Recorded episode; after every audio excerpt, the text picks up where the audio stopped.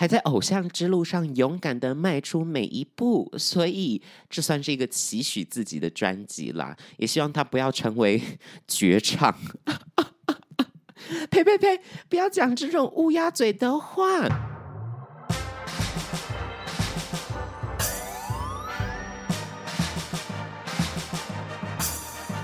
说说说说你爱音乐。嗨，大家好，我是你们的偶像 DJ MIDI 杨爽，欢迎收听最新一集的《说说说说你爱音乐》。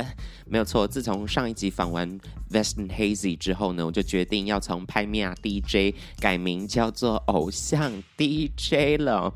大家如果有在关注我，有在 follow 我的音乐作品的话，就会知道为什么要这样改名啦。自从这个虎年过年期间，直到现在，台北市都是处于一个阴雨连绵、阴雨下不停的这种状态哦。希望大家可以注意保暖、注意防疫，然后出门记得带雨伞，不要让这个这个坏天气影响到你的心情，好不好？那今天呢，一样是做音乐推荐、音乐的推广，要介绍到这位歌手最近出了他的大集哦，他的大作。我自己觉得他非常有潜力，而且他的词曲创作也是非常有底子的，很有底蕴的。今天要介绍谁呢？就是我了，MIDI 杨爽。我在二月十八号的时候发行了最新的专辑，叫做《第一次当偶像就上手》。这张作品里面实在有太多太多想要跟大家分享的东西，不管是企划、宣传、音乐上面，都有非常多点可以跟大家分享啊、哦！在今天的节目开始之前，请一定要上 Apple Podcast 搜寻“说说说说你爱音乐”四个说哦，然后在留言区留下你的评论，并且给我们五颗星的评价啦，感恩哦！让我们进入今天的，嗯，这个我可以。二零一八年的五月十八号出道发行，原来你是这种人。二零一九年的十二月十三号，呃，星期五，黑色星期五发行自己的首张创作专辑，叫做《坏米仔》。其实一路上转折非常的多，曲折离奇啦，就是从一间大公司，然后后面变成自己的开了一间公司，自己成立工作室，跟剑桥社合作发行自己的作品，跟处理自己的所有事项啊。呃，我相信我在这一路上呢，算是成长蛮多的，包含其实说说说说你爱音乐这个节目，也让我可以嗯、训练口条，让我可以跟大家分享我自己的生活以及对音乐的见解，甚至是跟更多幕后工作人员、跟更多的艺人有对谈的机会，从他们身上学到很多东西。所以，在这个二零一九年到现在哦，二零。二二年的二月十八号发行最新专辑，中间隔了两年多嘛。我一直在想一件事情，就是我到底什么时候才能出专辑？哎，两年多，很久很久哎，而且这这中间的音乐露出真的非常非常的少，非常难得会有机会，呃，比如说去表演啊，或去音乐季。反而是主持的机会变得非常多，所以我很常就是说，嗯、呃，逐渐变成一个主持人的形状哦。在这两年的期间之内，当然在访问其他歌手的时候，也是很认真想要了解他们怎么去做专辑嘛。到底为什么你可以一直出专辑这样子？同时呢，又要一直跟自己的心魔在打架。为什么会这样说呢？因为毕竟我自己看待我自己的本质还是一个创作歌手，我真的很希望更多人听到我的歌嘛，会喜欢我的音乐，带给别人能量。但是在一直访问歌手的这段过程之中，还是会有一点点嫉妒，对，羡慕、嫉妒、恨的部分啦。所以有的时候访完歌手，我真的会蛮难过的。一方面是很羡慕他们有这样的机会，可以有新的作品跟大家见面；一方面是很气自己为什么、一直筹不到钱、一直没有一个好的时间点可以去做专辑的这个大的工程、大的计划。终于呢，在去年，也就是二零二一年的年初，我们的团队有报名这个文化部的补助案。其实这也是现今这个台湾的音乐产业非常重要的一块哦。文化部补助案，呃，提供给很多可能没有办法启动他的作品、启动他的计划的很有才华或者是很有潜力的音乐人，能够有一笔资金，呃，去投入在他自己的作品之中啊。希望之后有机会访问到文化部补助案的评审呢，幕后工作人员的部分，感觉他们应该会有很多话想说。而且对于很多新进的音乐人，他可能呃报补助案觉得懵懵懂懂，不知道怎么写，不知道怎么呃去提交这个企划书，会是最好的形式。嗯，应该要录一集这个，我去洽谈看看。我们节目越来越像老高了。老高的节目，呃，一直在挖坑，一直在找新的洞往里面跳进去。好啦，那于是呢，在去年的时候，我们确定拿到补助案了，就开始专辑动起来。那时候好像只写了两首歌吧。因为写歌很慢，所以我在一直在挤这些作品，而且我到后期蛮希望的创作方式是，假设有一个大的计划，比如说像现在的专辑名称叫做《第一次当偶像就上手》，那我就贴着这个主轴去创作，也许去发掘不同的面向。那个时候，一方面也是这样的考量，所以写歌进度比较慢一点。于是就在疫情期间呢，我疯狂的写歌哦，疯狂的丢 demo 给我们的团队，给建奇老师过耳啊过目这样子。我印象超级深刻，就是开案会议。专辑的开完会议，就是歌手跟他的团队一起讨论接下来这张大作品，它的主轴是什么，大概会是什么时候发行呢？那我们可能有什么重点必须要达到，哪些目标必须要达成？那个会议上面，我们很激烈的探讨了专辑的名称。其实那个时候，专辑概念已经很明确了，我放在心里面很久了，这是我一直以来都很想做的一件事情。就是呢，揭露算揭露吗？应该说是透明化专辑制作的流程，让所有专辑从发想到产出的过程，跟参与的幕后工作人员都有机会被大家认识，被大家看到，让大家更知道台上站着演唱的这个歌手到底花了多少力气去做他这张专辑哦。这也是我在呃访谈歌手、访谈幕后工作人员的时候，越来越。坚信的一个概念，我必须要把这件事情跟跟大家分享，因为真的蛮有趣的，有的时候也很荒谬啦。确定好这个概念之后，我们团队就开始讨论专辑名称。我记得那个时候有讲过，可能要叫做“妈祖托梦叫我发”，妈祖托梦叫我发专辑啦，还有什么？嗯、我就是偶像，然后呃，我是你的偶像。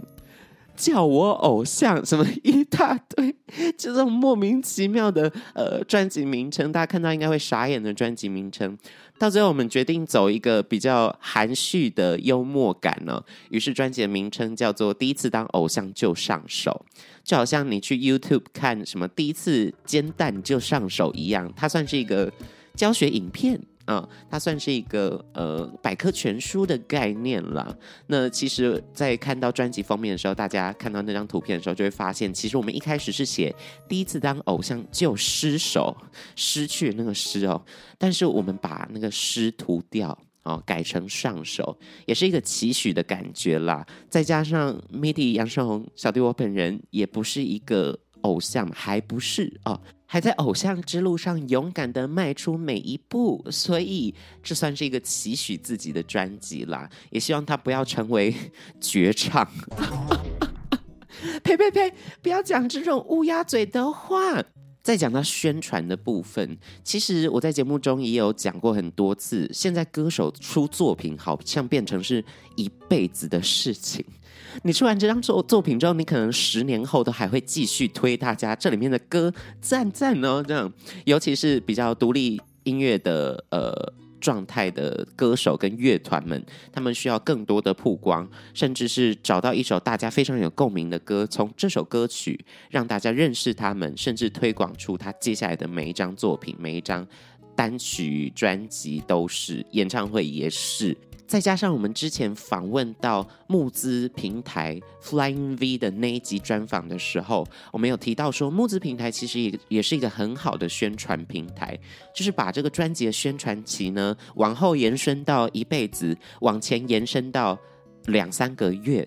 就开始让大家知道，哎，这个人这个歌手要出新作品，大家要注意哦。而且大家可以透过募资平台先去抢购到他的一些周边商品，也算是一个非常赞的行销方式啦。有没有感受到我已经买梗买很久了？最近这几集都是跟我的作品有关系，甚至是连接到呃这张作品有关的幕后工作人员，跟大家分享呃在他们领域在意音乐的点是什么？嗯哼，我都有想过这些行销的脉络，简直就是赞死。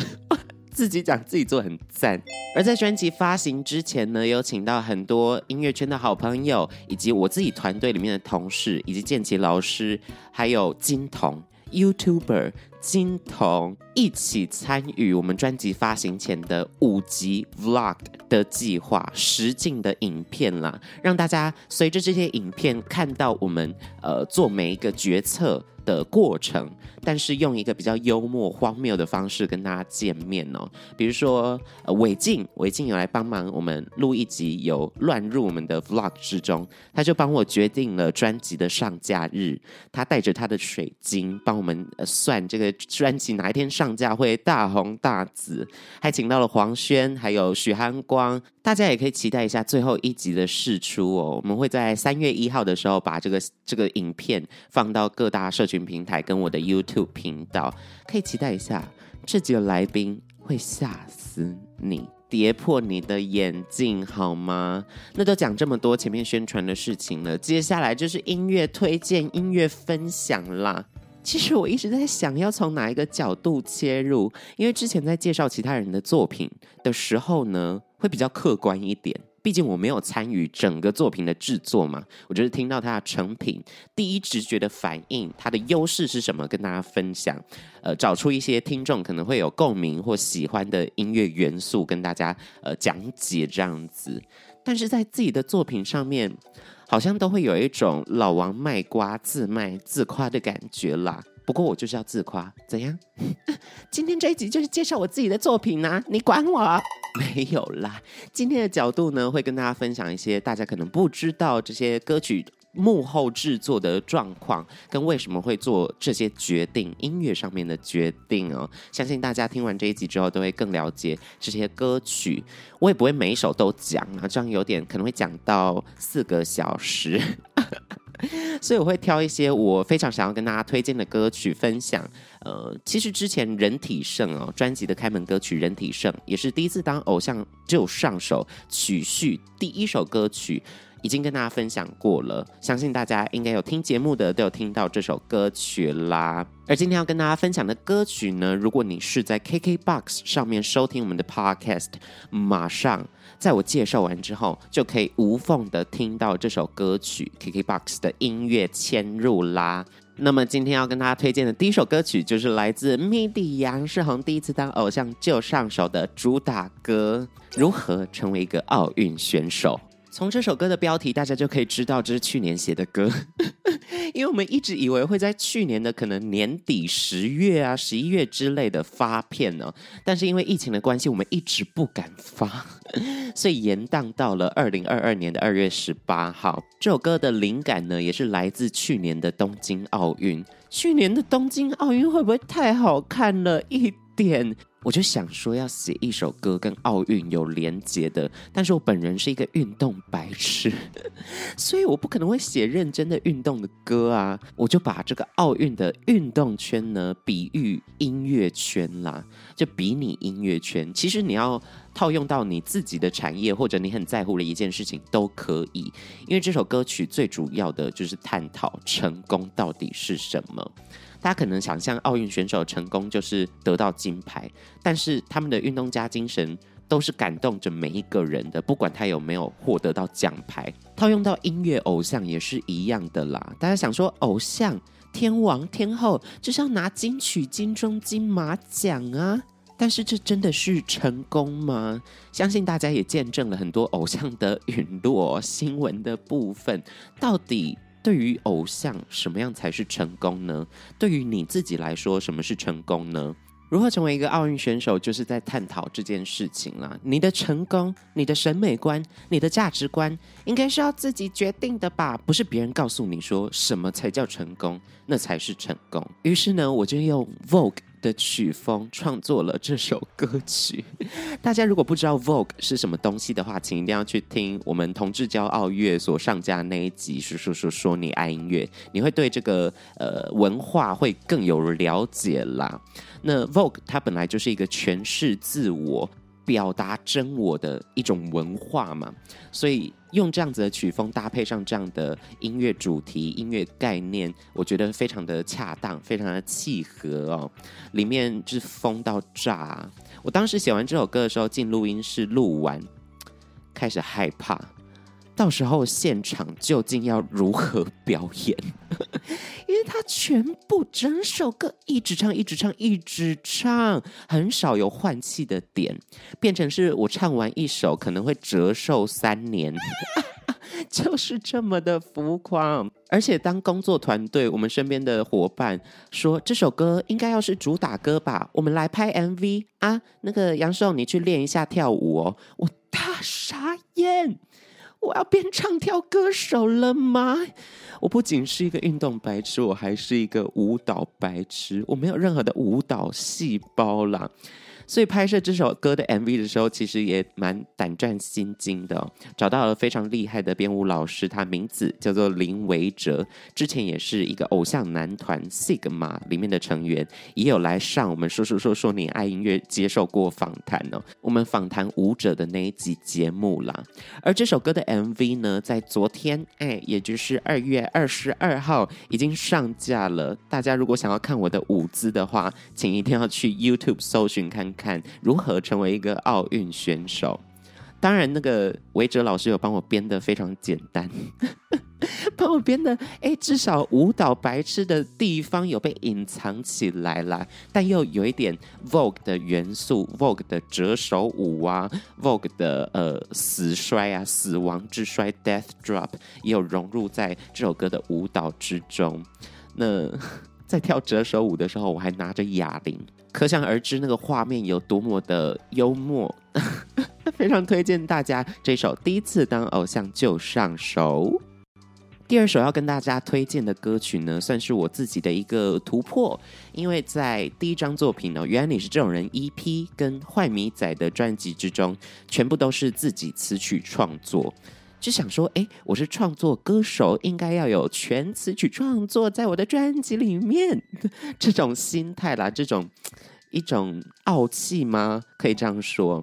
但其实，在这过程之中，我也参与了非常多的创作营，就是和写歌哦，很多人集体创作的这样子的活动啊。可像这样子的集体创作，之前的经验都是把歌卖给别人。像之前在节目上有介绍过铁肺歌后彭佳慧的《我先请》，也是一个集体创作，小弟有参与的集体创作的一首歌曲啦。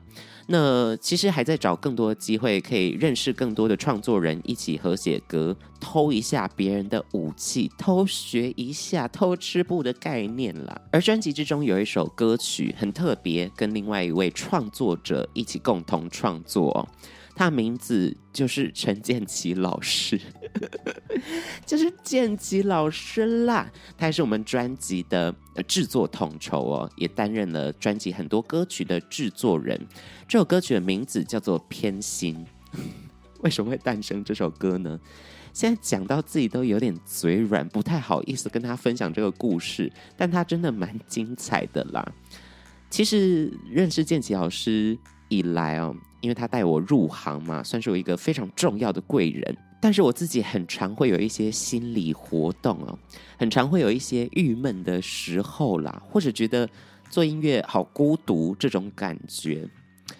有一次我忘记是什么事件引发我去写了一首词，也就是《偏心》这首歌的词哦。里面用了很多呃强迫症会在意的点，比如说衣服的条纹没有缝得很对齐啊，呃，路上的人孔盖歪掉啊，不是有涂那个油漆吗？结果人孔盖歪掉，那个直线就变不直了。而歌曲之中的副歌歌词也是 一个直问的感觉啦，分我几分之一。让我捧在手心，假装自己没看见，没被看见的自己。然后我就拿着这首歌呢，给建骐老师，我就跟建骐老师讲说：“嗯，老师，这首歌是写你的，送给你的，希望你可以帮我谱曲。”就你找一个你歌词里面在骂的、在碎念的人，然后请他参与这首歌的曲，还有制作。我真的超不要脸！到底我那时候在想什么？是不是喝醉了？哎，但是我要说，其实会有这样的 idea，是因为在刚认识建骐老师的时候，我记得我们有去呃吃饭，有一次聚餐呢，老师就有分享他对音乐创作的想法。他一直鼓励呃他底下的创作人可以持续的产出作品，就产量可以多一点，努力的去找寻生活中可以创作的一些小灵感。那甚至是，哎，你要写歌骂我，骂我名制作人陈建奇也是可以的哦。那一场饭局之后呢，我回到家，唯一记得的就是，如果要写歌骂建骐老师是完全可以的。于是就引发了后续这首歌的故事哦。那其实建骐老师也很用心的在这首歌的创作上面，他写出了我完全不会想到，或者我不可能写出来的旋律线。我觉得建骐老师在这首歌的创作上面非常有华语流行的脉络，但是一如既往的也加入了很多属于陈建奇的诗意，属于陈建奇的艺术感在里面。比如说他在整首歌的 hook，就是你的心歪了一边，他请我在前面多唱一句旋律线，就是一，什么意思？那个时候我真的不懂哎，因为这一段是没有词嘛，这个一一一一是没有词的。是建骐老师觉得在这个 hook 之前要有一个引子，要引出来后面这段旋律线，于是补上这个一一一一。一开始进录音室录的时候，我真的觉得这这什么？观众听得懂吗？听众听得懂吗？但是在整首歌制作完之后，仔细听，我才认真的理解到，那个一一一一才是整首歌的精华，带出了很多在文字上可能没有办法表现出来的情绪，甚至大家都知道，我唱歌本来就会有一点喜欢在那边转来转去、滑来滑去的部分，就是要透过这个一一一一展现我的音色。但这个一一一一如果是放在有歌词的地方的话，就会显得矫情。这是一个非常恰当的拿捏，变成吟唱的方式啦。偏心这首歌曲，我跟建奇老师一起创作出来的，非常脆弱、非常有感觉的一首歌，我自己是这么相信着的，推荐给大家。虽然我很想要把整张专辑都介绍完，但是因为篇幅长度的关系啦，接下来跟大家推荐整张专辑的第六首歌曲，也是今天节目之中推荐的最后一首歌。它的名字叫做《皮诺丘》，皮诺丘就是小木偶皮诺丘嘛。呃，在电影里面，他是想要变成真人的一个小木偶。那其实这首歌的创作灵感、创作的发想是来自于音乐之路上、偶像之路上。一路帮助过我的人，不管是像节目的夏老板，像是原来你是这种人的团队，呃，坏米仔的团队，跟这次第一次当偶像就上手的团队，MV、影像、拍摄、媒体，全部全部的人，他们花了很多的力量，呃，花了很多的能量投注在我的身上，让我的音乐可以被更多人看见，让我的作品可以用一个很好的方式呈现在大家的面前，让我的演唱会可以非常的光鲜亮丽啊、让人跌破眼镜、瞠目结舌。我到底能做什么？我到底何德何能呢？我要怎么样报答这些人呢？《皮诺丘》这首歌曲是对自己的喊话哦，我相信很多人也有这样子的想法或者这样的心情。在进入社会之后，获得很多很多人类的帮忙，希望有一天自己可以成长成一个更强大的人，保护这些曾经保护过我的人，把他们借给我的力量加倍奉还啦。《拼诺丘》这首歌曲呢，是由陈建骐老师制作的哦，呃，很感谢他让整首歌的脆弱以及整首歌的坚强。同时展现出来，从一开始小品的吉他自弹自唱，到后面有弦乐、有节奏组、有整个很磅礴的音色加入哦，算是 MIDI 杨世宏第一首发行的大气抒情歌，没有错，这就是属于我的大气抒情歌。哎，我真的是不得不说一件事情。自从原来你是这种人这张 EP 出了之后，大家都很喜欢《姓名》这首歌曲，很多我的粉丝都说：“嗯、呃，拜托 MIDI 杨颂，可不可以再写一首《姓名》？”甚至乐评，乐评都跟我讲说：“哎，你《姓名》真的蛮好听的，你再写一首像《姓名》这样曲风的歌曲嘛？”哎，写不出来。我要努力尝试啊！我努力尝试再次复制像《姓名》这样子的音乐风格，但是再也无法复制《姓名》这样的歌了啦。我就想说，是不是自己江郎才尽？你知道吗？一直想要写一些超越《姓名》的歌曲来证明自己。这张专辑里面很多首歌曲，我都是抱着“好，这首一定要超越《姓名》的这种决心去写。结果写着写着就觉得，我这个要加这个。哦，我这个要做 Vogue，哦，我这个要加日本的元素，就变成一个 buffet，你知道吗？姓名这样的歌很像一碗很好吃的清汤挂面，而比如说人体盛就是 buffet 了。第一次当偶像就上手，就是满汉大餐的概念。而这一首呃皮诺丘呢，是我没有抱着这样的心情去写，有一天忽然觉得好像要把这样子的。心情把这样子的感觉写成歌曲，于是开始创作《皮诺丘》。写完之后，重复听《皮诺丘》的 demo，就觉得，嗯，诶，这首该不会就是我超越姓名的最新作品吧？我自己觉得《皮诺丘》是现阶段我写出来非常有自信的作品，自信之作，希望大家可以去聆听看看这首歌曲，相信你也可以从这首歌曲获得一些力量，获得一些能量。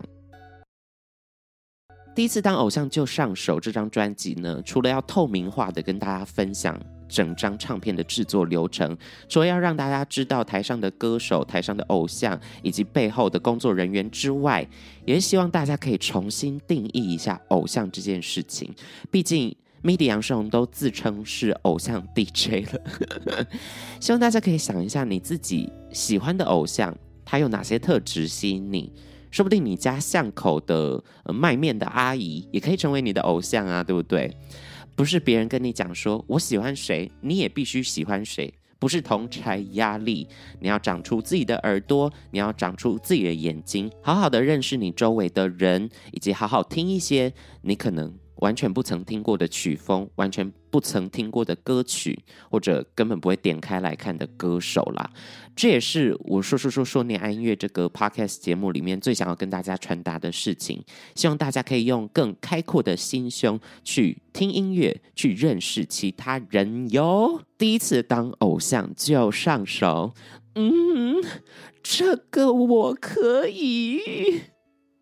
好啦，以上就是我们这一集音乐推荐的部分。最后再跟大家宣传一下，我的第一张专辑《第一次当偶像就上手》已经全面数位上架了哦。如果你想要获得三金护体啤酒杯或者识红的人老帽，我这些精美的周边商品的话，一定要赶快上 Flying V 去抢购。倒数几天呐、我们二月二十八就截止了，赶快去逛一下啦！另外，我即将举办由远远号牙医诊所冠名赞助的世界巡回演唱会。